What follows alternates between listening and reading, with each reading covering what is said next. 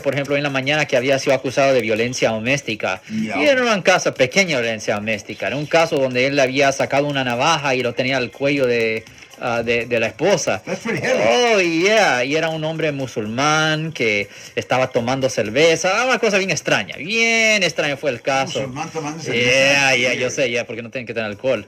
en toda mi vida nunca he visto a un musulmán en una barra. Exactamente, pero aparentemente estaba en una barra tomando. Y ya, y la cosa que, pues, eh, eh, y le estamos explicando, ahí mira, tú sabes que esto eh, le están, están presentando como seis cargos.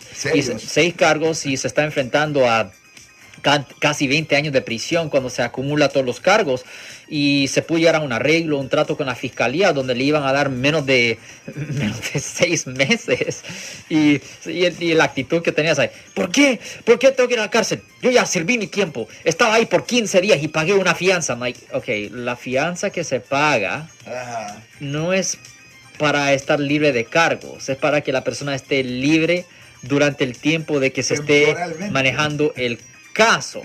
De usted no ha servido ninguna sentencia y todos declararon que esto cometió. Usted mismo dijo que cometió la falta. Por eso le decíamos a la gente que nunca hable con la policía para nada, porque cualquier cosa que usted haga o diga va a ser usado contra usted en la corte.